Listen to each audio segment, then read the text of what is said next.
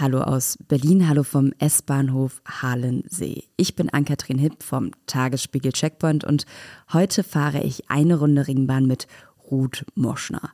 Ruth Moschner prägt seit mehr als 20 Jahren das deutsche Privatfernsehen. Anfang der 2000er startete sie mit den Freitag-Nacht-News. Sie moderierte Sendungen wie Grill den Hensler und sie verrät uns als Jurymitglied bei The Masked Singer regelmäßig, wen sie so alles in ihrem Telefonbuch hat. Was ich wahnsinnig spannend finde, während sich Ruth in ihren Shows vor allem locker und lustig zeigt, ist sie auf Social Media sehr politisch unterwegs. Sie klärt da unter anderem über das Parteiprogramm der AfD auf, setzt sich für Seenotrettung ein und kämpft gegen Hass im Netz. In unserem Gespräch ging es fast so weit, dass ich ein bisschen den Eindruck hatte, hey, eigentlich gibt es da zwei Routes. Ob sie diese Einschätzung teilt, warum sie Unterhaltung und Politik klar voneinander trennt und warum sie weder ins Dschungelcamp noch Talkshow-Masterin werden will, das hört ihr in diesem Podcast. Außerdem erzählt Ruth mir von ihren ganz persönlichen Erfahrungen, wenn es um Frauenfeindlichkeit und Machtmissbrauch geht. Von einem Moment, in dem ihr Chef ihr gesagt hat, dass sie abnehmen soll und von übergriffigem Verhalten am Arbeitsplatz und wie sie damit umgegangen ist. An dieser Stelle nochmal vielen, vielen Dank für die Offenheit und jetzt würde ich sagen, hört einfach selbst eine Runde Berlin mit Ruth Moschner. Los geht's. Eine Runde Berlin, der Ringbahn-Podcast vom Tagesspiegel Checkpoint.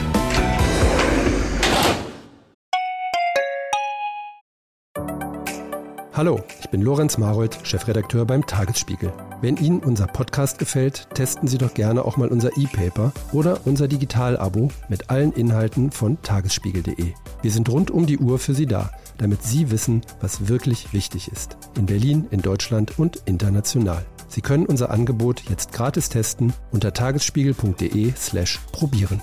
Der Tagesspiegel aus der Welt, aus der Weltstadt.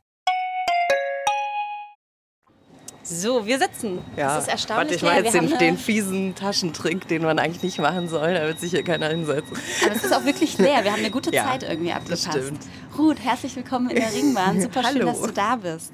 Du hast dir ja die S-Bahn-Station Halensee als Startstation ausgesucht. Warum Halensee? Äh, Weil es jetzt nicht äh, so weit von mir ist. Also ich konnte ganz gut mit dem Fahrrad hier hinfahren. Ansonsten fahre ich, glaube zum ersten Mal diese Ringbahn hier. Wirklich? ja, ich bin nicht so der Fan von der Ringbahn, weil wenn du in die falsche Richtung fährst, bist du halt einfach ja, weißt du? Bist du sonst viel mit den öffentlichen Verkehrsmitteln unterwegs oder ist es tatsächlich, ist ja bei bekannten Leuten immer so die Frage, wird man erkannt, will man lieber inkognito irgendwo unterwegs sein? Nö, also ich nutze die, ich nutze die WVG total oft. Also ähm, tatsächlich S-Bahn ganz viel. Äh, nur Ringbahn liegt halt nichts äh, bei mir auf der Strecke, was mir irgendwie nutzen würde. Da fahre ich dann tatsächlich lieber mit dem Fahrrad. Aber ich finde, das äh, Streckennetz ist super ausgebaut hier. Ich komme ja ursprünglich aus München, da ist es wesentlich komplizierter. Also da verstehe ich die Leute, die ein Auto haben. Aber hier, ich mache alles mit dem Rad äh, oder mit der S-Bahn. Und dann natürlich, wenn man jetzt super viel Gepäck dabei hat, äh, mit dem Taxi. Aber jetzt zum Beispiel zum Hauptbahnhof fahre ich immer mit der S-Bahn. Also super. Es geht auch viel schneller. In München hat man ja auch immer das Problem, dass die Busse und die Bahnen nachts nicht durchfahren. Ne? Also das ist ja, glaube ich, irgendwie ab 1 Uhr oder so sind schottendicht und man kommt nicht mehr so ja, richtig zurück. Ja gut, ich würde, ich glaub, würde, glaube ich, in keiner Großstadt nachts um eins mit den Öffis fahren, muss ich ganz ehrlich sagen. Ist das ein Sicherheitsding? Also, ja, mhm. ja, ja, tatsächlich. Also da ähm, hatte ich tatsächlich in Bayern unangenehme Erlebnisse. Zum Glück auch mit Hilfe. Also die Leute sind mir auch zur Hilfe gekommen, Ach, äh, was super ist. Aber ähm, ab einer gewissen Uhrzeit äh, finde ich es dann doch befremdlich man wird so erzogen als Frau und äh, es wird halt dann doch leider immer wieder bestätigt, dass äh, es nach wie vor da keinen Fortschritt gibt.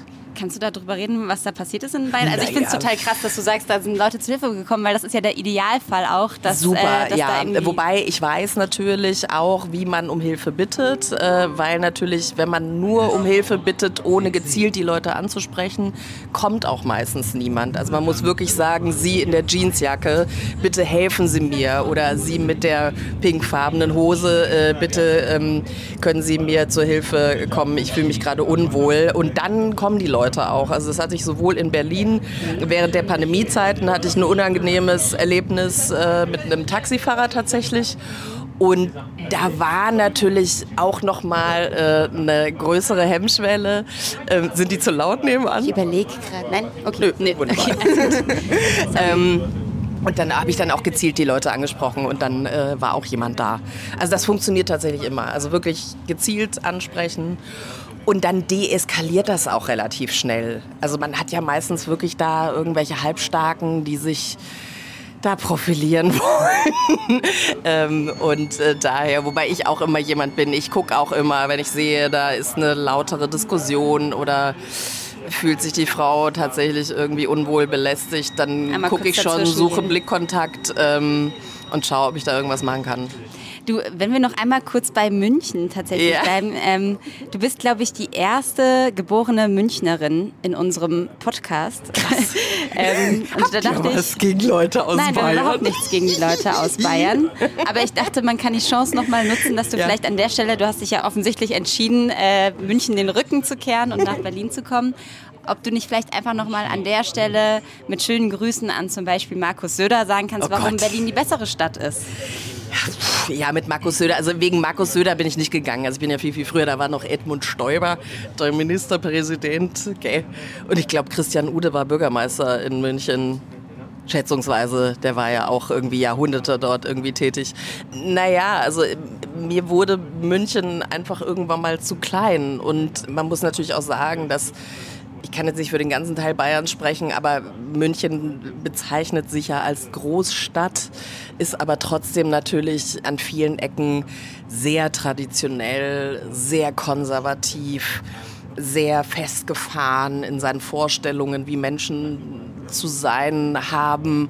Und das war für mich in Berlin natürlich die absolute Befreiung und äh, Erfüllung und ja, einfach so sein zu dürfen, wie man ist, das anziehen zu dürfen, ohne komisch angeguckt zu werden, auch nicht irgendwie bestimmte Marken tragen zu müssen, sondern wirklich seinen eigenen individuellen Stil, auch wenn der kacke aussieht. Ich meine, ich habe eine lange Phase von modischen Fehltritten hinter mir. Machen wir uns nichts vor, aber man wird dafür nicht verurteilt. Also im Zweifel kann man es hier sogar als Kunst verkaufen, was sehr praktisch ist.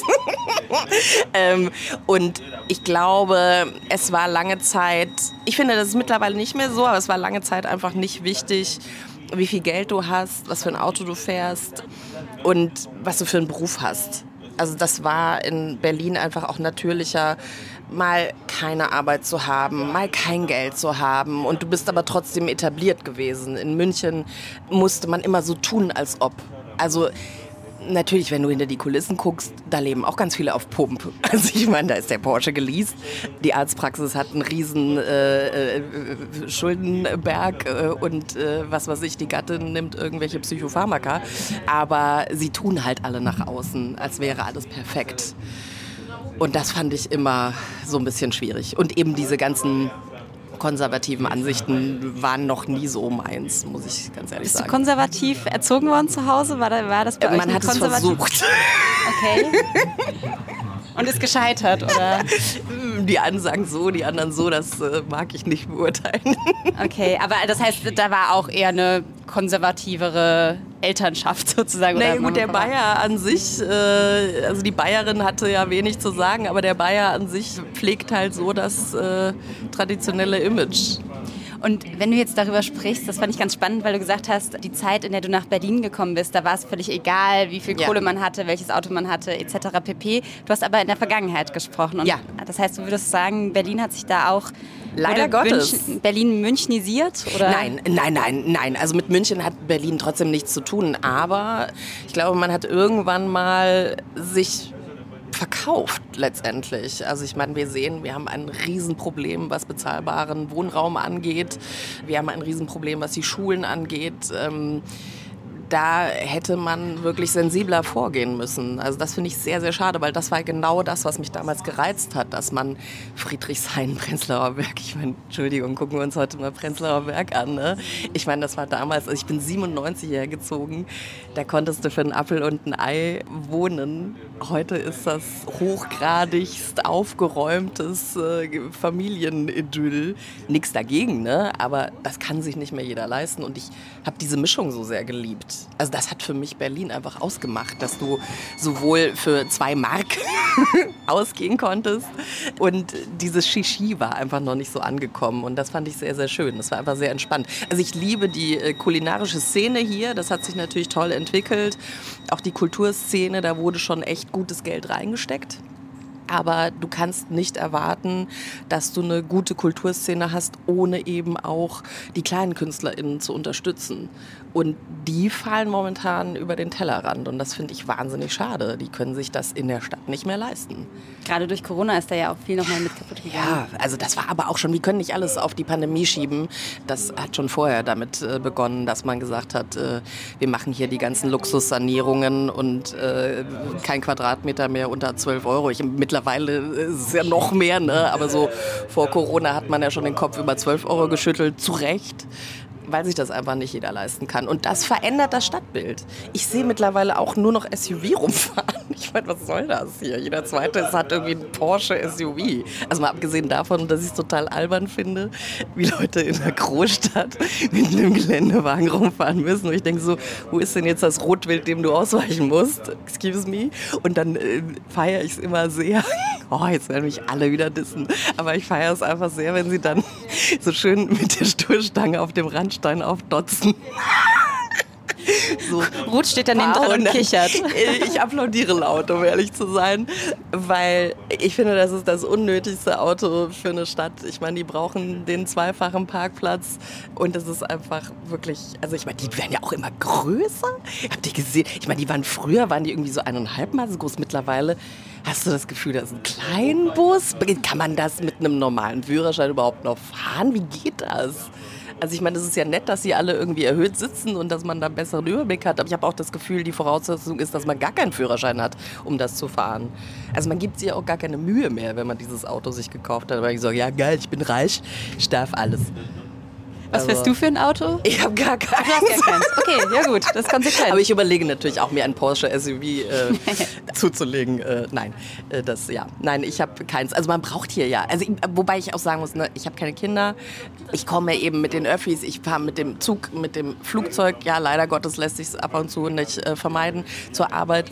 Kann viel von zu Hause aus machen. Daher bin ich jetzt auch nicht die Zielgruppe, die ein Auto braucht. Ich verstehe jede Person, die Kinder hat die gewisse Verpflichtungen hat, PendlerInnen sowieso. Aber es gibt so eine gewisse Klientel, die das wirklich nur als Statussymbol hat. Und das erinnert mich sehr an München. Weil du gerade gesagt hast, dass du viel zu Hause arbeitest. Mhm das ist total spannend. Was machst du eigentlich zu Hause? ja, genau. Weil, also gefühlt sieht man dich ja immer nur bei den unterschiedlichsten Sendern in den unterschiedlichen Abendshows. Äh, was machst du zu Hause konkret? Naja, das ist ja quasi nur das Ergebnis meiner Arbeit. Also du bereitest vor, du liest dich ein, du schaust, welche Gäste kommen, du ähm, hast Besprechungen mit den äh, ProduzentInnen und so weiter und so fort. Also all diese Vorbereitungszeit, die dann die Zuschauerinnen gar nicht mehr mitbekommen sollen auch. Die sollen ja auch gar nicht merken, dass es Arbeit ist ist. Ist ja Unterhaltung. Aber das ist, das ist quasi so, ähm, ja, all das, bis die Torte fertig ist, passiert halt zu Hause.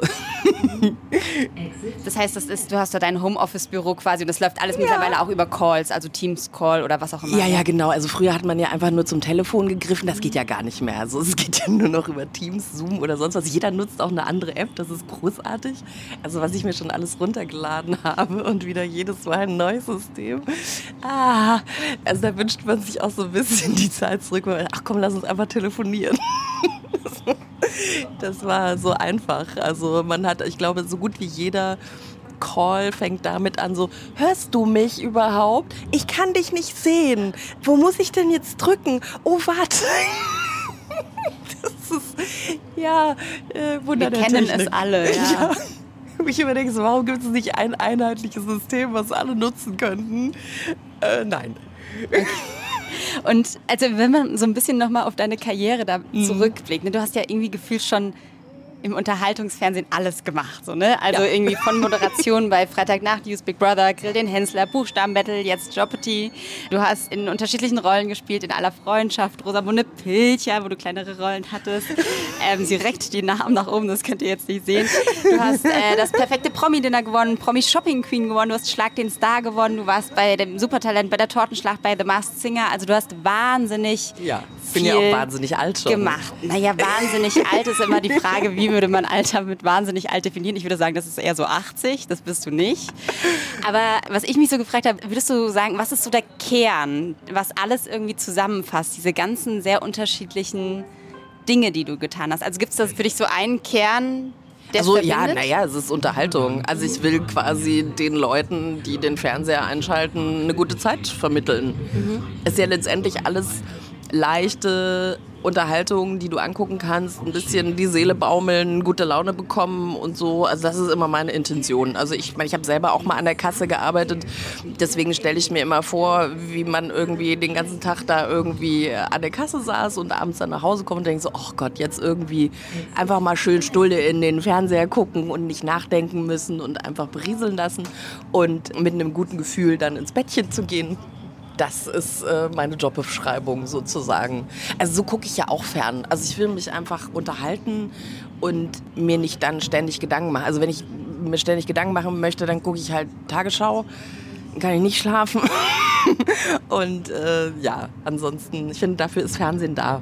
Was macht für dich gute Unterhaltung aus? Kannst du das irgendwie naja, also ich glaube, wenn es eben kein Geschmäckle hat, also wenn man nicht irgendwie ein komisches Gefühl hat. Also es gibt ja unterschiedliche Genres mittlerweile und es gibt eben manche Sendungen, wo man sich eben nicht sicher ist, finde ich das jetzt wirklich gut, was da gerade mit den Leuten passiert? Sind die auch wirklich mündig? Also sind die auch wirklich in der Lage, die Situation richtig einzuschätzen? Geht es dir da um Reality-TV? Mm, das ist ja zum Beispiel ein neues Genre, was gewachsen ist in den letzten 10, 15 Jahren. Und die haben schon die ein oder andere Abbiegung genommen, die ich nicht für richtig halte. Ich glaube, es fängt sich auch momentan wieder. Ich gucke ja selber auch super gerne äh, Reality TV. Aber mir ist es einfach wichtig, dass Leute, die in der Öffentlichkeit stehen, auch in der Lage sind, mit diesem Druck umzugehen. Und ich glaube, das wird für vielen auch unterschätzt, was da so auf einen einprasselt. Und es gibt ja auch viele, die nicht wie ich in der komfortablen Situation waren, da ganz langsam reingewachsen zu sein. Ich habe beim Lokalfernsehen bei TV Berlin angefangen. Also ich meine, wenn ich überlege, ähm, wie das damals erste Staffel DSDS war, mit was für einer Wucht diese jungen Leute der Öffentlichkeit ausgesetzt wurden. Alexander Klavs war es Alex, damals, Juliette, äh, Grazia, äh, äh, Daniel Kübelberg, also die, die erste Staffel, äh, bei der wir uns ja noch an fast alle Namen auch erinnern, weil das so ein Hype war. Aber das waren alles junge Leute, die vorher mit den Medien nichts zu tun hatten und die von heute auf morgen mehrere Millionen an Fans geschenkt bekommen haben. Und der Unterschied zu einem Künstler oder einer Künstlerin, die da langsam reinwächst, ist ja, du erarbeitest dir von klein auf die Leute und bei so einer Show kriegst du sie geschenkt, musst sie dir aber im Nachhinein erarbeiten. Mhm. Und das ist wesentlich komplizierter. Und hast du das Gefühl, also ich meine, das ist jetzt auch schon wieder eine ganze Weile her, dass es quasi diese ersten Shows so gab. Aber gab es da ein System an Unterstützung, beziehungsweise ist das mittlerweile auch gewachsen? Also in diesen ganzen ja, gut, ich Shows, war wo Leute da nie am mhm. Set oder so. Also ich glaube aber, dass da die Produzierenden wahrscheinlich auch ziemlich überrascht waren von dem Erfolg. Also ich glaube jetzt nicht, dass es da irgendwie eine professionelle mentale Begleitung war. Kann ich mir nicht vorstellen. Weiß ich aber nicht. Keine Ahnung. Was guckst du dir denn abends an, wenn du abschalten willst? Ich gucke tatsächlich sehr gerne Reality-TV. Mhm. Also ganz konkret? Oh Gott, was gucke ich denn? Also Dschungel natürlich, super, super gerne. Promi Big Brother kommt auf den Cast drauf an, aber äh, gucke ich auch ab und zu rein. Es gibt jetzt momentan nichts, was ich wirklich jeden Tag gucken möchte. So, also letzte Staffel Promis wie hieß es? Ach nein, wie heißt das auf RTL 2? Warte, Kampf der Reality Stars. Habe ich komplett verpasst, aber einfach auch, weil ich keine Zeit hatte, muss ich sagen. Und dann holst du es dann auch nicht nach. Irgendwie macht es dann doch eher Sinn, live zu gucken, sich mit Freundinnen auszutauschen und so. Äh, daher. Ähm, und gerade wenn wir über Dschungelcamp und Promi Big Brother reden, sind das auch Formate, an denen du vorstellen könntest, teilzunehmen? Nein, auf gar keinen Fall. Nein, okay. Ich habe wahnsinnige Angst vor Spinnen. Also äh, Dschungel würde komplett äh, flach fallen. Also ich war in Australien, habe da vorher auch tatsächlich so eine Akupunktur-Angstbewältigungsgeschichte gemacht. Ach krass. Naja, ich wollte eine Dschungelwanderung machen, aber ich meine, die Spinnen sind da ja, also ich meine, den kannst du ja in die acht Augen gucken und äh, die hörst du ja schon, wenn sie von weitem irgendwie kommen, weil die so groß sind. Das war schon echt eine Riesenüberwindung, aber ich wollte es halt machen, weil ich meine, nachts sind halt da die meisten Tierchen auch unterwegs. Und das war dann sehr beruhigend, weil die Rangerin dann auch sagte, ähm, sie hätte auch wahnsinnige Angst vor Spinnen, aber der Vorteil in Australien sei, die würden sich nicht wahnsinnig schnell bewegen. wenn man eine sehen würde, dann wüsste man, die ist zwei Stunden später auch noch an dem Platz. Okay. So, hat mich so ein bisschen beruhigt, aber ja, war schon ein bisschen gruselig. Aber wenn ich mir vorstellen würde, da nachts draußen zu schlafen und dann krabbelt so, so achthaarige Weine so übers Gesicht noch oder krabbelt die irgendwo rein. Ah, ah, nee, oh Gott, ich könnte, glaube ich, kein Auge zudrücken und ich hätte tatsächlich auch ein Problem mit diesen 24 Stunden Überwachungssystem. Also, also ich habe ja selber mal ein Jahr das normale Big Brother moderiert, was ein Riesenspaß war, weil natürlich für mich als Fan auch der Blick hinter die Kulissen super spannend war. Aber ich hatte tatsächlich auch Albträume in der Zeit, weil ich dachte, mein Hotelzimmer sei mit Kameras versehen. Und ich habe mich dann auch irgendwie plötzlich beobachtet gefühlt. Also da könnte ich, glaube ich, auch nicht schlafen. Und Schlaf mhm. ist schon echt wichtig. Bekommst du viel Schlaf? Ich äh, schlafe sehr gerne und eigentlich auch sehr gut. Also das ist eigentlich so mein größtes Talent. Okay. Damit kann man nur leider kein Geld verdienen. Kommt darauf an. Also ich es gibt nichts, noch. was noch nicht erfunden ja. äh, werden kann. Also wenn jemand zuhört und da eine Idee hat, würde ich mich sehr freuen über Angebote. Wir ähm, leiten das dann an der ja, Stelle aber weiter. halt ohne Beobachtung. Das mhm. ist halt dann ein bisschen blöd. Weiß nicht, wie dann so die Arbeitsnachweise stattfinden denn, sollten. Ist denn sonst noch irgendwas auf deiner Liste, wenn du in Sachen Fernsehen nachdenkst, wo du sagst, darauf hätte ich noch mal richtig Bock, das habe ich noch nicht gemacht und das steht noch irgendwie auf meiner TV-Bucketlist? Es gibt, es gibt ganz viele Sachen, wobei ich tatsächlich eher so mit zunehmendem Alter und Reife, die hoffentlich irgendwann mal eintritt, ähm, dazu neige, eher Sachen zu lassen. Also ich finde, der, der Vorteil, äh, wenn man Erfahrungen sammelt, weiß man, das liegt mir, das liegt mir nicht so, das möchte ich machen und das möchte ich eben nicht mehr machen und dass man sich immer mehr auch traut und es sich leisten kann, Nein zu sagen. Und dadurch bekommt die Arbeit einfach auch eine ganz andere Wertigkeit. Also ich, es klingt vielleicht ein bisschen abgedroschen, aber ich darf mit tollen Leuten zusammenarbeiten. Es findet ein kreativer Austausch statt. Wir haben einen respektvollen Umgang. Und das ist natürlich in jeder Branche nicht immer so. Und das Schöne ist, dass man im Laufe der Zeit einfach merkt, wie kann ich das kommunizieren, wie kann ich mich artikulieren und wie kommt man da eben schneller auf einen gemeinsamen Nenner oder eben auch, dass man auch denkt, es ist ja auch nichts Schlimmes, mal was abzusagen. Ich glaube, man tut beiden Komponenten eher einen Gefallen, wenn man sagt, ich zwinge mich da jetzt eben nicht dazu, weil ich weiß, das ist nicht hundertprozentig meins. Also wenn ich merke, ich habe so viele Bedingungen auf meiner Liste, dann macht es für mich gar keinen Sinn, weil ich natürlich auch die Person auf der anderen Seite gar nicht einschränken will. Die haben ja auch Vorstellungen. Also es ist ja so, dass ich ja die Letzte bin, die auf so ein Projekt gesetzt wird in den meisten Fällen. Das heißt, man kann da gar nicht mehr so viel steuern und lenken? Doch schon. Also ich meine natürlich, wenn du eine Ruth Moschner buchst, wissen die schon, was ich mitbringe und was für eine Note das Ganze dann bekommen wird.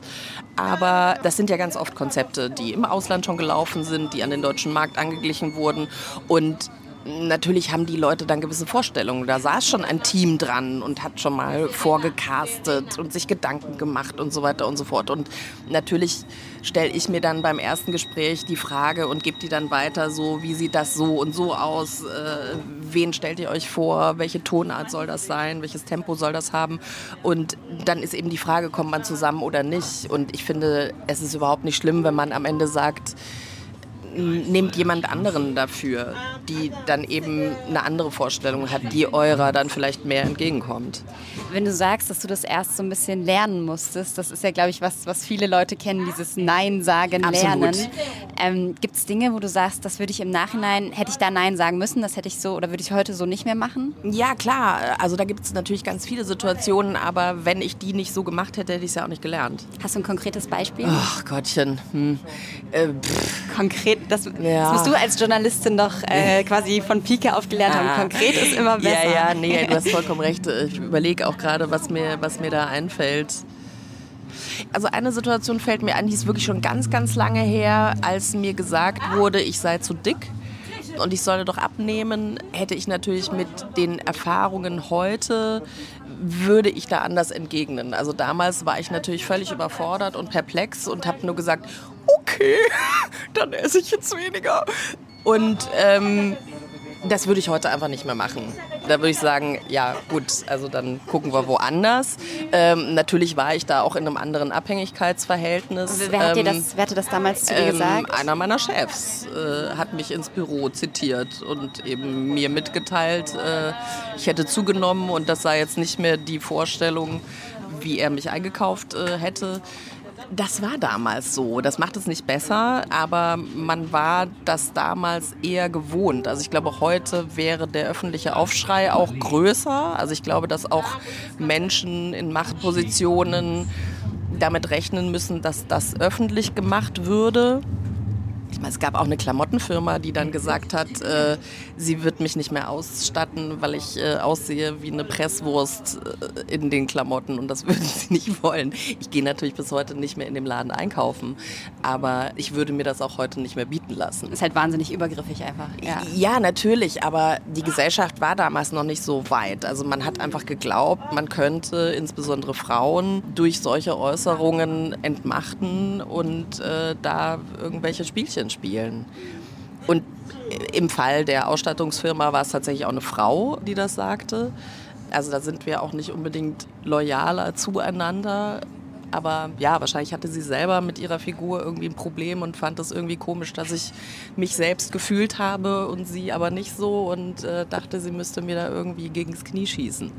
Ich glaube, du hast auch irgendwann mal in einem Interview gesagt, ähm, wenn wir von quasi Machtverhältnissen sprechen, dass du mal einen Job verloren hast, weil du ein moralisches Angebot nicht angenommen hast. Und da habe ich auch nur gedacht, oh Gott, was war das denn? Weil du bist, glaube ich, nicht näher darauf eingegangen in dem Interview. Äh, ja, nein, das waren, also das waren sexuelle Übergriffe und für mich war völlig klar, dass ich für einen Job nicht mit irgendjemandem poppe. Also wenn ich äh, jemanden attraktiv finde, ist das eine andere Geschichte. Aber wenn da Machtmissbrauch stattfindet, ähm, dann steht das für mich außer Frage. Was mich aber bei der Geschichte auch heute noch viel, viel mehr stört, deswegen kann man da nicht oft genug drüber sprechen, ist, dass es alle gewusst haben und keiner was gesagt hat. Also es war mit Ankündigung und niemand ist mir da zur Seite gestanden. Also ich war immer jemand, für mich war das klar, dass da kein Ja stattfindet, nur weil er irgendwie mehr Macht hat und weil ich Schiss habe, meinen Job zu verlieren. Mal abgesehen davon, dass solche Sachen ja immer wahnsinnig subtil stattfinden. Also es ist ja nicht so, dass der irgendwie dann sagt hier äh, entweder oder, sondern das läuft dann einfach immer ein bisschen anders ab und auch nicht so von heute auf morgen, sondern schleppend. Du wirst ähm, quasi in eine Situation gedrängt, so immer, ein immer mehr nach. und ja, immer mehr ja. und es wurde einfach immer drängender und bis es dann eben auch zum Äußersten sozusagen, zum Körperkontakt kam.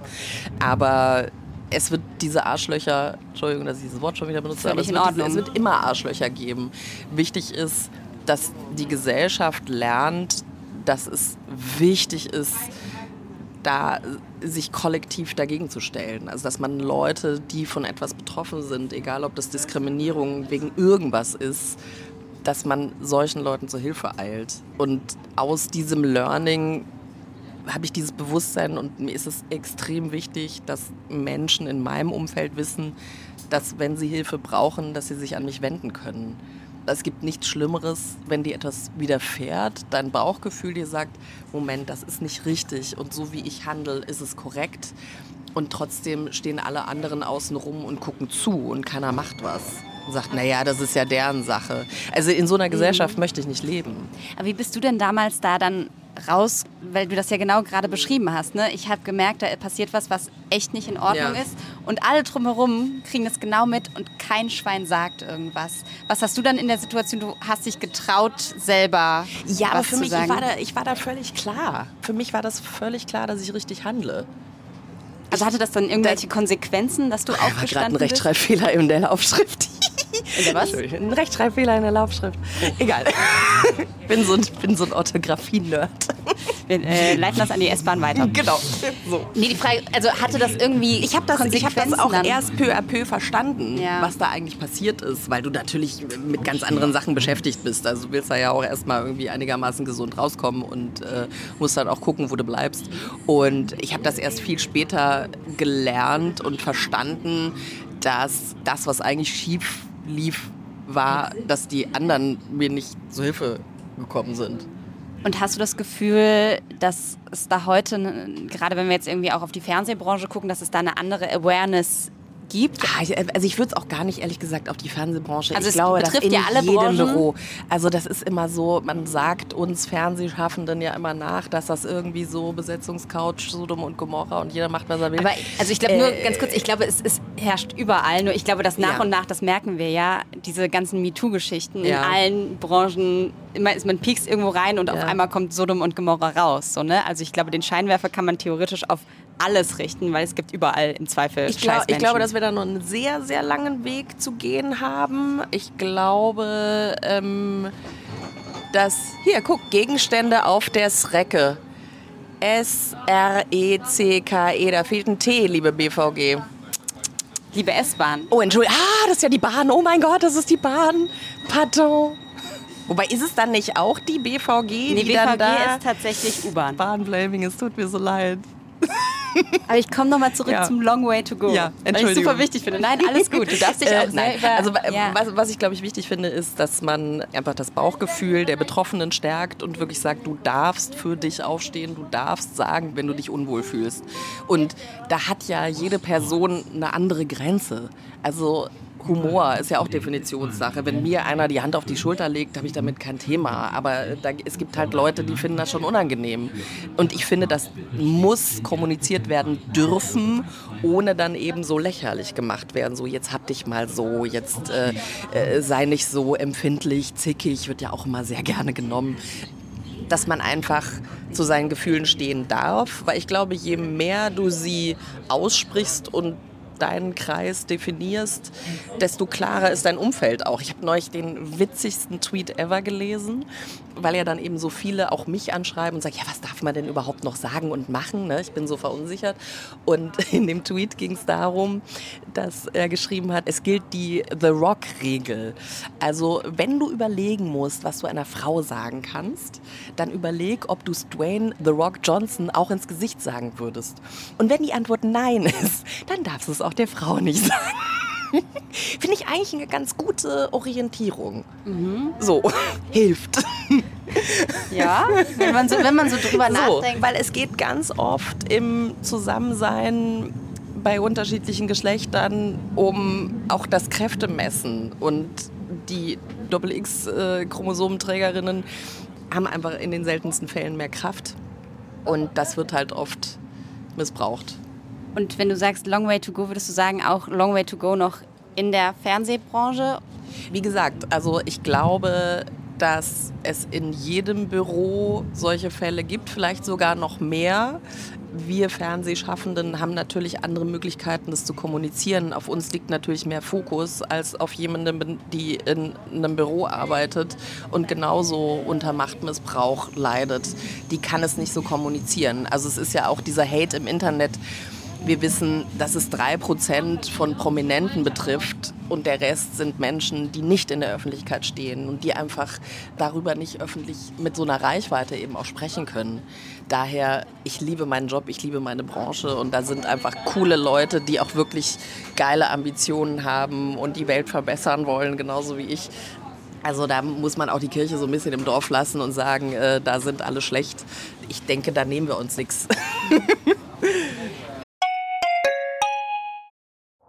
Herzlich willkommen zu Tatort Berlin, dem True Crime Podcast des Tagesspiegels. Ich bin Sebastian Leber. Und ich heiße Katja Füchsel.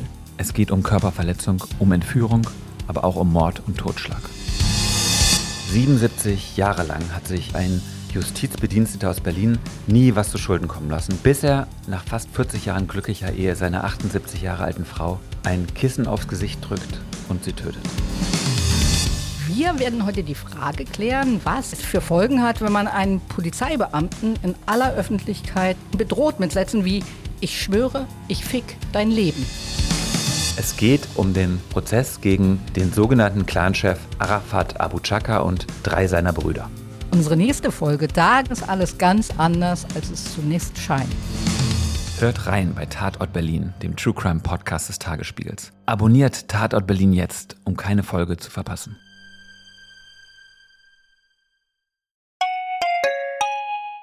Weil du gerade ja schon das Internet quasi angesprochen hast. dieses ist, Internet, dieses ja. Internets, äh, mir ist aufgefallen auch nochmal, als ich durch deinen Instagram-Account Ja. äh, gescrollt bin. Ich glaube, das ist ja die Plattform, die du so am meisten Ich nutze nutzt, sonst ne? nichts. Ja. Nein, ich bin auch bei, äh, seit Elon bin ich auch irgendwie bei Twitter raus, wobei das auch nie so mein Medium war.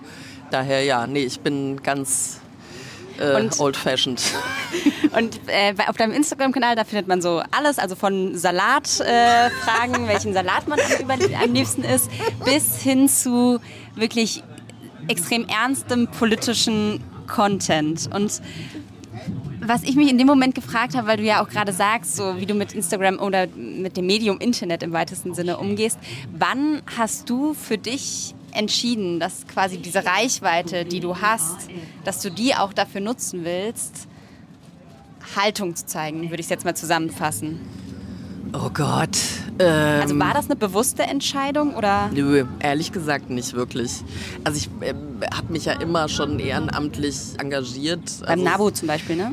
Seit meinem 13. Lebensjahr. Ich habe Jugendgruppen geleitet. Ich war im Kirchenvorstand. Ich engagiere mich, äh, was die AIDS-Hilfe angeht. Äh, beim NABU ja sowieso. Das sind ja alles Sachen, die sehr oft unter Ausschluss der Öffentlichkeit stattfinden, weil das oft auch Arbeit mit Kindern betrifft oder eben mit Leuten, die nicht ähm, in der Öffentlichkeit stattfinden wollen. Gewalt gegen Frauen. Da ist es auch wichtig, dass die Leute anonym bleiben. Aber so ein paar Sachen kann man natürlich auch öffentlich machen. Also daher, wenn es jetzt darum geht, über Parteiprogramme aufzuklären, weil ich glaube, dass da über gewisse Parteien einfach auch Missverständnisse herrschen, dann ist mir das einfach sehr wichtig. Und da ist das natürlich auch ganz praktisch, da mit den Leuten zu interagieren. Wenn du von Parteiprogrammen gewisser Parteien sprichst, dann sprichst du wahrscheinlich relativ konkret von der AfD. Das war zumindest das letzte Parteiprogramm, über das du Ja klar, die ist hast. natürlich äh, gerade durch diese beiden Wahlentscheidungen äh, gerade in aller Munde wieder. Aber ich bin auch jemand, die sich grundsätzlich alle Parteiprogramme durchliest, weil ich das erstens ganz spannend finde, was dann am Ende dabei rauskommt. Natürlich sollte jeder Person bewusst sein, wenn man in einer Demokratie lebt, was ich finde die beste Staatsform ist, muss man immer mit Kompromissen leben. Also man kann es da auch nicht allen recht machen, aber man muss da einfach auch achtsam sein und muss gucken, dass das erhalten bleibt. Und das ist viel, viel Arbeit und vielleicht auch Verzicht und vielleicht auch, ja, dass man mal eben die Zähne zusammenkneift. Und ich bin auch nicht zufrieden mit der Arbeit der Ampel. Gar keine Frage. Also das heißt ja nicht nur, weil ich andere kritisiere, dass ich das alles supi finde, was sie da macht. Also ich finde, so eine Ampel ist sowieso eine ungünstige Konstellation. Lieber eine starke Opposition, die ich momentan auch nicht sehe.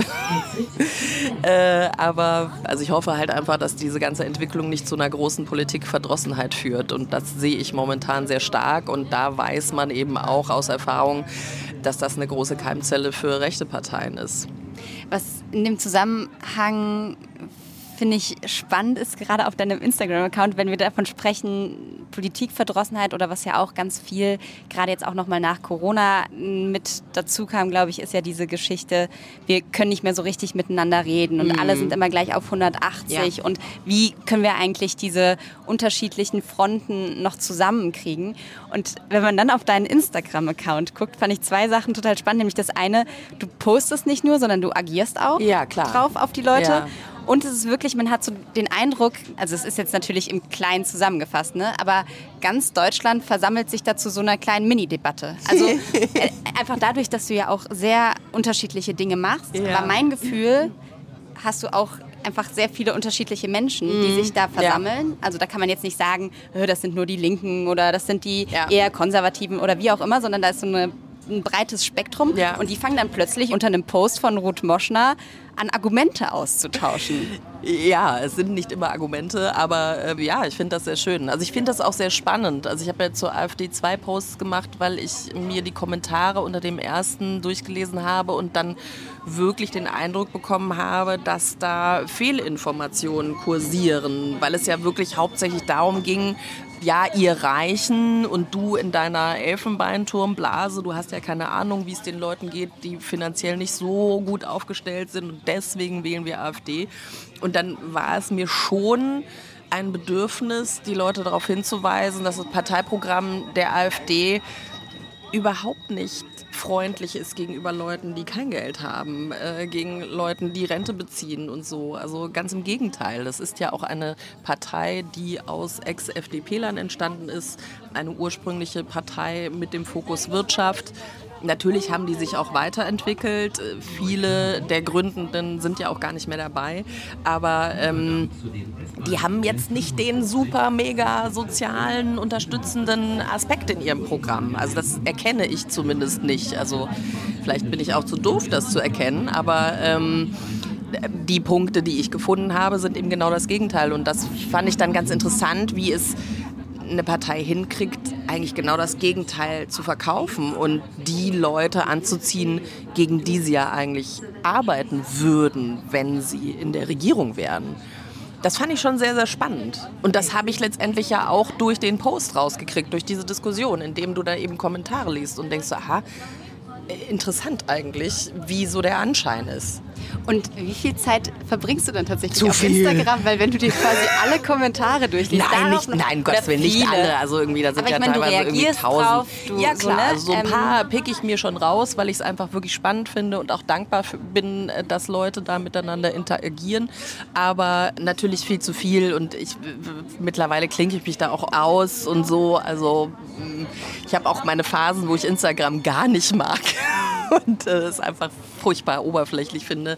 Und ich habe einfach keinen Bock, irgendwie nur Bikini-Fotos zu posten und äh, ah, wie toll, von welcher Marke ist das denn? oh Gott.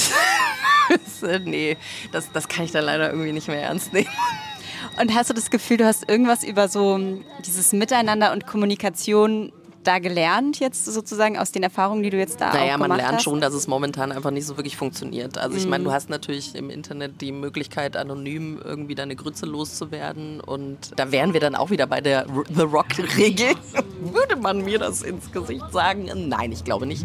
Aber... Ähm, also da muss unsere Regierung auch definitiv was äh, verändern. Aber unser Digitalminister hat da ja wenig äh, Interesse. Also es gibt ja auch eine Petition, die äh, gegen die ähm, Fake-Porno-Gesichtsswap-Geschichte äh, vorgehen soll. Und äh, Herr Wissing will diese Petition nicht entgegennehmen und sich da auch gar keine Gedanken dazu machen. Was ich sehr, sehr schade finde, weil das wäre sein Aufgabenbereich. Und Deutschland ist da im Vergleich zu anderen Ländern doch so im Steinzeitalter stecken geblieben. Also wir haben jetzt 50 Jahre Internet, glaube ich. In den letzten 10, 15 Jahren hat das eine extreme Dynamik bekommen. Und äh, es fehlen definitiv die Gesetze, um eben digitale Straftaten wirklich auch so verfolgen zu können, dass sie auch geahndet werden können. Und da machst du ja schon seit Jahren dazu mhm. aufmerksam. Da war ja die Frage auch, wie viele Penisbilder, jetzt blöd gesagt, landen in einem Postfach und wie kann man das verhindern? Wo ja einfach bis heute auch keine richtige Regelung ist. Ne? Ich glaube, du hast so ein paar Prozesse auch am Laufen tatsächlich. Ja, ja, aber die meisten werden ja einfach eingestellt, weil privater Account äh, oder äh, anonym, wir kriegen es nicht raus, IP-Adresse nicht auffindbar, bla bla bla. Also auch hier fehlen natürlich die Gesetze für die äh, Betreibenden dieser App es gibt irgendwie jetzt ein EU-Gesetz, äh, wo die Leute dann irgendwie mehr Strafe zahlen sollen. Also die, mit Leute meine ich das Unternehmen, nicht die, die, nicht die, die, die das gemacht begeben. haben. Ja. Ähm, und ich, ich finde auch hier, wir brauchen Learning. Also wenn ich was klaue oder wenn ich dir jetzt auf den Kopf haue, dann zeigst du mich an und dann, weißt du, das ist äh, wichtig. Also ich muss auch lernen, dass ich dir nicht auf den Kopf hauen darf. Aber im Internet kann ich es machen. Mhm. Und das kann nicht sein. Und ich natürlich stumpft da nicht jede Person ab, wenn da nichts passiert. Aber ich glaube, das Learning ist durchaus geil Ich kann da wirklich meine Machenschaften ohne jegliche Form von Konsequenz irgendwie durchziehen. Hass schüren und, das wissen wir ja auch mittlerweile, Menschen in den Suizid treiben. Weil, und da sind wir wieder bei den drei Prozent, wenn du in der Öffentlichkeit stehst, bist du gewisse Sachen auch gewohnt. Das macht es nicht richtig. Also natürlich muss ich auch nicht mit Dreck beworfen werden, aber ich bin da langsam reingewachsen. Aber so eine 13-Jährige, die da gemobbt wird und die wo das eine Dynamik bekommt, das kann Leben zerstören. Und das haben unsere Minister, das sind ja zwei Typen, die es zu verantworten haben, das äh, sollen die auf ihre Kappe nehmen. Und sie machen nichts weil es ist ja FDP und die Freiheit des Menschen steht ja unter der Freiheit der TäterInnen. Wobei CDU und SPD vorher die Regierung ja auch nichts gemacht hat. Ne? Also ja, das, das, das ist ja genau das. Äh, wurde, absolut. Ja. Aber man hofft ja, wenn jetzt neue Besen am Start sind, dass die eben, ich meine zum Beispiel, was die Themen Abtreibung zum Beispiel angeht, hat der Herr Buschmann relativ schnell reagiert. Und die Entwicklung begrüße ich sehr. Aber es könnte viel, viel mehr passieren.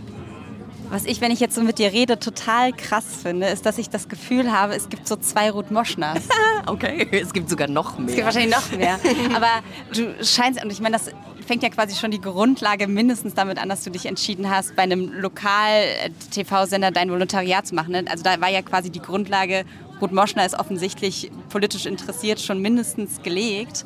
Ähm, und auch so, du scheinst ja, wenn du sagst, du liest alle Wahlprogramme, also weiß nicht, Olaf Scholz macht das wahrscheinlich, der kokettiert doch auch immer damit, dass er alles liest.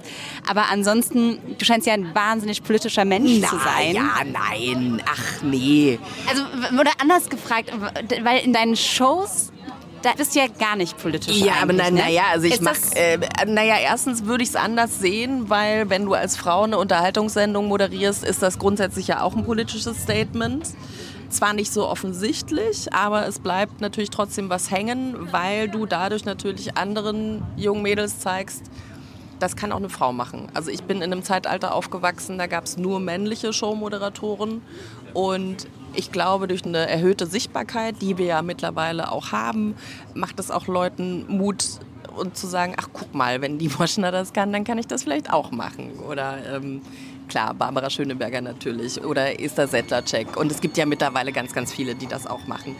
Daher Immer noch wenige im Vergleich zu Männern, aber ja. Ja, natürlich ist da auch noch Luft nach oben, aber äh, wir arbeiten einfach an einer erhöhten Sichtbarkeit. Und auch das ist natürlich ein Statement, weil du natürlich als Frau mehr Hürden zu bewältigen hast. Aber diese Sichtbarkeit ist wichtig und ich mache das ja auch super gerne. Daher. Aber würdest du sagen, dass, also finde ich einen super spannenden Punkt, aber würdest du sagen, dass grundsätzlich Unterhaltung und Politik getrennt gehören? Ah, das ist interessant. Ich habe äh, lustigerweise gestern mit jemandem über Gregor Gysi gesprochen. Also jetzt mal jenseits des Parteiprogramms der Linken, nur ihn als Person beurteilend, finde ich, dass er diese Balance sehr, sehr gut hinkriegt zwischen Unterhaltung und Politik. Also der Mann ist hochintelligent, aber du kannst mit ihm auch ganz banal über äh, irgendwelche Eiweißshakes sprechen oder über sportliche Ertüchtigung oder so. Und äh, er ist wahnsinnig unterhaltsam. Und trotzdem ist er natürlich ein hochpolitischer Mensch, weil er ja einfach Politiker ist. Also die Kombination geht schon durchaus, aber äh, so, jetzt guck mal mich an und jetzt guck mal Gregor Gysi an. Ich bin also ich glaube, ich, ich habe einen normalen Zugang zu Politik. Also ich nutze mein Wahlrecht, weil ich einfach auch weiß, das ist gerade für uns Frauen noch gar nicht so alt und noch gar nicht so etabliert. Ich finde es extrem wichtig, die Demokratie zu schützen, weil ich natürlich viel in andere Länder gucke und sehe, wie das da ist, wie da meine Rechte aussähen. Als Journalistin, als Frau und so weiter und so fort. Ähm, also ich habe ein politisches Bewusstsein, ja. Aber ich gehe auch mal auf Demonstrationen, aber ich bin ja nicht irgendwie Mitglied in irgendeiner Partei. Aber es würde gar jetzt, welche. Es würde jetzt für dich, aber es würde jetzt für dich beispielsweise keinen Sinn ergeben. Also eine offene Frage bei The Masked Singer einmal kurz irgendwie auch über was Politisches zu sprechen, weil es da einfach nicht reingehört. Nee, Nein, also das, äh, ich finde, das muss man schon klar trennen, wobei auch eine Show wie Masked Singer durch das Weglassen von Images und Vorurteilen von den Personen, die hinter den Masken stecken, ja auch eine gewisse politische Aussage hat. Aber vielleicht, vielleicht muss man es einfach auch nur Menschlichkeit nennen. Also das, was wir bei Masked Singer zeigen, ist, da stehen Stars auf der Bühne, wir wissen nicht, wer dahinter steckt und wir beurteilen sie einfach komplett bei Null. Und genießen die Performance und urteilen einfach nur aus dem Bauch raus und gar nicht danach, was die Person für einen Lebenslauf hat. Und der Max Mutzke sagte das so schön irgendwie nach der ersten Staffel. Er meinte, es war für ihn so toll, weil er einfach wirklich gemerkt hat, wie ehrlich dieses Feedback ist des Publikums dort. Also es sind eben nicht seine Fans, die einfach zum Konzert gehen und sich dann ein Ticket für Max Mutzke kaufen und so, sondern einfach auch Leute, die einfach das geliebt haben, was er als Astronaut gemacht hat. Und es war scheißegal, wer da drunter steckt. Und natürlich hat er es hervorragend gemacht. Und deswegen fand man ihn ja auch toll. Aber es war einfach so scheißegal. Und das Schöne ist ja auch, Kinder gucken die Sendung ja auch und die kennen die Stars ja gar nicht. Die finden ja einfach nur die Charaktere toll. Mhm. Oh, ein Seestern, süß. Ja, genau. Und guck ja. mal, wie der hüpft und guck mal, wie sie süß singt und wie sie sich freut und äh, was weiß ich. Also das, ähm, ja, vielleicht transportieren wir da einfach Menschlichkeit. Das heißt aber, dass man sagen könnte, dass das Privatfernsehen unterschwellig auch politisch ist? Kann ja. man das so sagen? Also quasi nicht mit der Faust aufs Auge, sondern dadurch auch, wie man eine Sendung letztlich vielleicht komponiert, was man naja, da ich glaube, vielleicht ist Unterhaltung die Komponente an Menschlichkeit, die Politik oft fehlt. Also die politischen Debatten, die oft geführt werden, finden oft am Menschen vorbei statt. Also gerade wenn es zum Beispiel um Flüchtende geht, geht es meistens nur darum, wer soll das bezahlen, wo gehen sie hin, wo stören sie am wenigsten. Wir vergessen aber bei der Debatte, warum sind diese Leute denn überhaupt hier? Also kein Mensch verlässt ja seine Heimat einfach aus Spaß. Also seine Freundschaften, sein Hab und Gut, seine Komfortzone, das passiert eben nicht ohne Grund. Und warum in den Ländern Krieg oder Klima oder Wirtschaft nicht funktioniert, das sind ja mehrere Komponenten, warum Menschen flüchten. Das liegt ja einfach auch oft daran, dass wir sie ausbeuten und dass wir die NutznießerInnen sind. Es hängt ja alles miteinander zusammen, aber diese menschliche Komponente wird eben oft vergessen. Und mir geht es bei meinen Unterhaltungssendungen einfach oft um den Menschen dass die Menschen sich gut fühlen und dass die Leute eine gute Zeit haben und äh, dass sie sich gesehen fühlen und ähm, auch eben mal abschalten wollen. Und ich finde das, also ich finde das auch das Coolste, wenn mir irgendwelche Leute sagen, dass sie mit meinen äh, Sendungen Deutsch lernen. Das finde ich super. Also ich freue mich total, äh, wenn Menschen, die eben jetzt nicht Deutsch als Muttersprache haben, äh, bei meinen Sendungen zuhören und sagen, das hilft mir, um die Sprache zu erlernen. Finde ich total cool. Du hast ja in deiner Familie auch tatsächlich eine Fluchtgeschichte, ne? Deine ja, Familie, ganz viele. Ähm, du hast eine jüdische Familie. Also ja. ist es bei dir im, als Kind thematisiert worden, dass deine Familie zu Zeiten des Holocaust flüchten musste, dass da einige, nee, ich glaube auch im viele, KZ äh, gelandet. Genau, ne? es sind sehr, sehr viele äh, umgebracht worden und äh, ein paar konnten sich verstecken und der Großteil, die sind geflüchtet nach Israel und dann nach Amerika und das, also das war mir bewusst, also ich trage ja auch den Namen meiner Großmutter, aber ich bin damit aufgewachsen, dass ich das nicht erzählen darf. Also dass äh, die Angst vor Antisemitismus ist in meiner Familie sehr, sehr stark verankert. Das heißt, dir wurde als Kind quasi gesagt, Ruth, pass auf, wir haben eine schreckliche Vergangenheit mhm. und weil wir Angst haben, dass sowas nochmal passiert, sag am besten niemanden, ja, so, also so, ausführlich also, wurde es gar nicht äh, begründet, aber ähm, wir haben natürlich unsere Kultur nicht gelebt. Also die Leute, die in Deutschland geblieben sind, wurden quasi zum Schutz christlich getauft um äh, etwas anderes vorzutäuschen. Sozusagen. Das heißt, du bist auch christlich jetzt getauft? Ja, ja, klar, ich war ja auch im Kirchenvorstand. Ja. Also ja, wenn, ja. dann richtig. Ach krass, okay. Ich guck mir das mal an. Aber das heißt quasi, das Judentum wurde euch sozusagen so ab abgeschnitten ein bisschen. Naja gut, also ich meine, äh, das ist ja auch nachvollziehbar. Yeah. Also wenn deine Familie fast ausgelöscht wurde aufgrund ihrer Kultur und äh, ich meine, der Antisemitismus war ja nach dem Zweiten Weltkrieg nicht einfach weg aus Deutschland. Also das ähm, ist er ja heute trotzdem, noch nicht komplett. Äh, ja gut, äh, er ist wieder zurück, aber ähm, das äh, war jetzt nicht so, dass äh, als der Krieg vorbei war, dass dann äh, alle irgendwie Deutschland verlassen haben. Also ein paar mussten, aber ähm, trotzdem, es gibt ja immer Vorurteile gegen irgendetwas, was man nicht kennt. Und ist es für dich heute sozusagen im Hier und Jetzt noch ein Thema, das jüdisch sein, das die jüdische Vergangenheit? Also ich glaube natürlich, dass ich deshalb da eine größere Verantwortung sehe, weil ich natürlich weiß, über wie viele Generationen sich so ein Krieg einfach durchzieht. Also letztendlich, ich habe in Deutschland viel, viel weniger Familie einfach aufgrund eines Krieges, der mehrere Jahrzehnte schon her ist. Also mal abgesehen von den Traumata, die in der Familie sind, ist sie einfach zerrissen. Viele meiner Familienmitglieder, mit denen spreche ich in einer anderen Sprache. Und die sind so weit weg. Also das war, wir waren neulich äh, in Tschechien zusammen, um äh, auf dem jüdischen Friedhof da so ein bisschen äh, ein Familiengrab zu pflegen. Und das war sehr schön, weil da eben wirklich Leute aus aller Welt sozusagen kamen. Aber ähm, das hat natürlich auch das Bewusstsein verstärkt, dass wir sehr miteinander verbunden sind, aber dass wir uns eben nicht mal übers Wochenende besuchen können. Also das sind alles super tolle Leute, wir haben ähnliche Ansichten, aber sie sind einfach wahnsinnig weit weg. Also es ist einfach, äh, du bist einen Tag unterwegs und dann in einer anderen Welt, um deine Familie zu sehen. Das klingt immer von außen total toll, wenn man Familie im Ausland hat, aber das bedeutet natürlich auch, dass du sie so gut wie nie zu Gesicht bekommst. Und jetzt sind wir schon alle recht reisefreudig und gerne unterwegs und so. Aber, Aber es fehlt ja. einfach wahrscheinlich so ein bisschen. So ein ja, es ist halt einfach eine andere Normalität. Also, ja. Jetzt überlege ich gerade, wie wir ja. von diesem so ernsten? Thema. Naja, es, es, es ja. ist halt, man muss sich das vor Augen führen, so dass das, was momentan auf der Welt an Kriegen passiert, also selbst wenn ein Krieg beendet wird, zieht das noch viel, viel weitere Kreise. Also das wird über Generationen weitergegeben, weil die Auswirkungen ja nicht nur ich meine, natürlich, es betrifft natürlich in erster Linie die Leute, die in einem Krieg umkommen, aber dann natürlich die Angehörigen und natürlich auch die, die nachkommen. Und das zieht sich, das, das, ist, das ist eine riesengroße Konsequenz. Das ist nicht nur dieses Hier und Jetzt.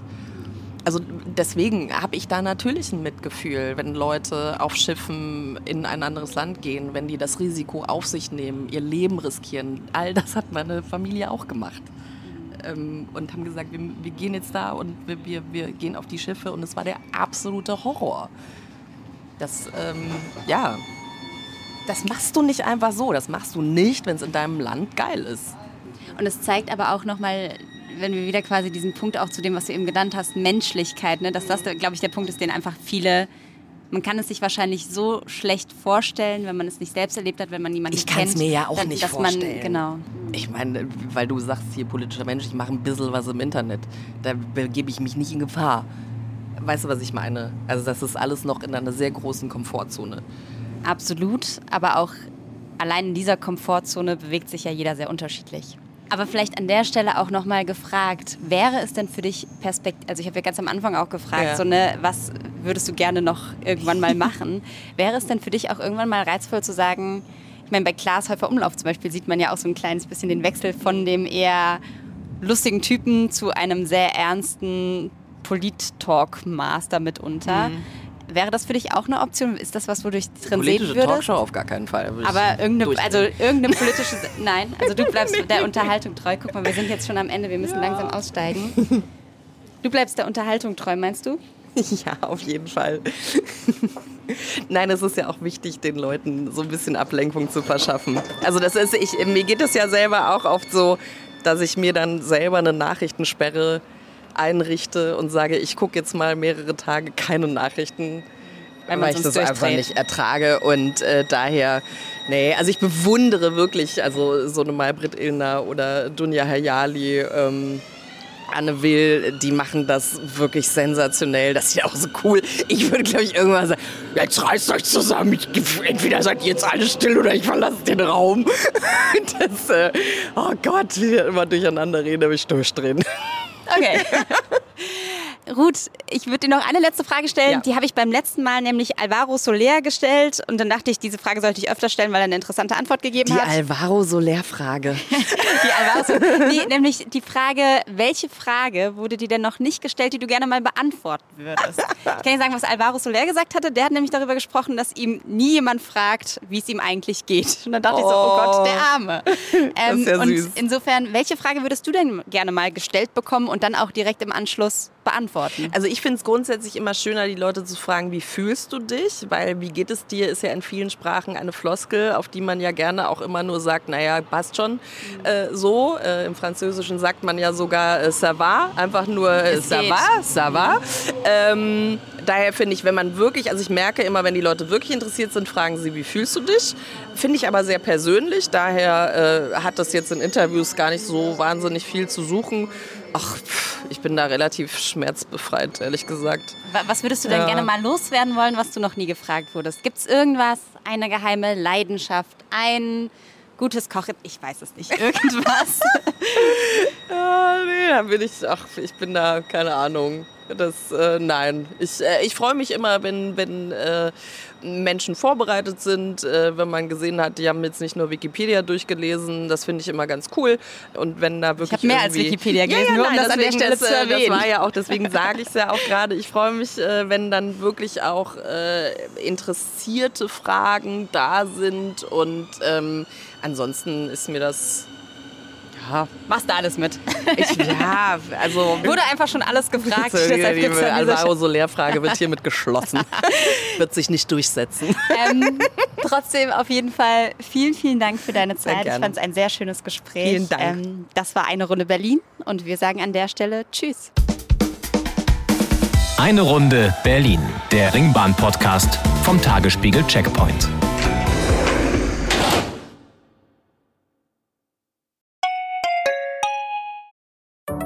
Hallo, ich bin Anke Mürre, stellvertretende Chefredakteurin beim Tagesspiegel. Vielen Dank, dass ihr unseren Podcast hört. Wenn er euch gefällt, dann probiert doch auch mal unsere digitale Zeitung aus. Als E-Paper oder Digitalabo auf tagesspiegel.de. Hier bekommt ihr täglich einen guten und verlässlichen Überblick über alles, was für euch wichtig ist.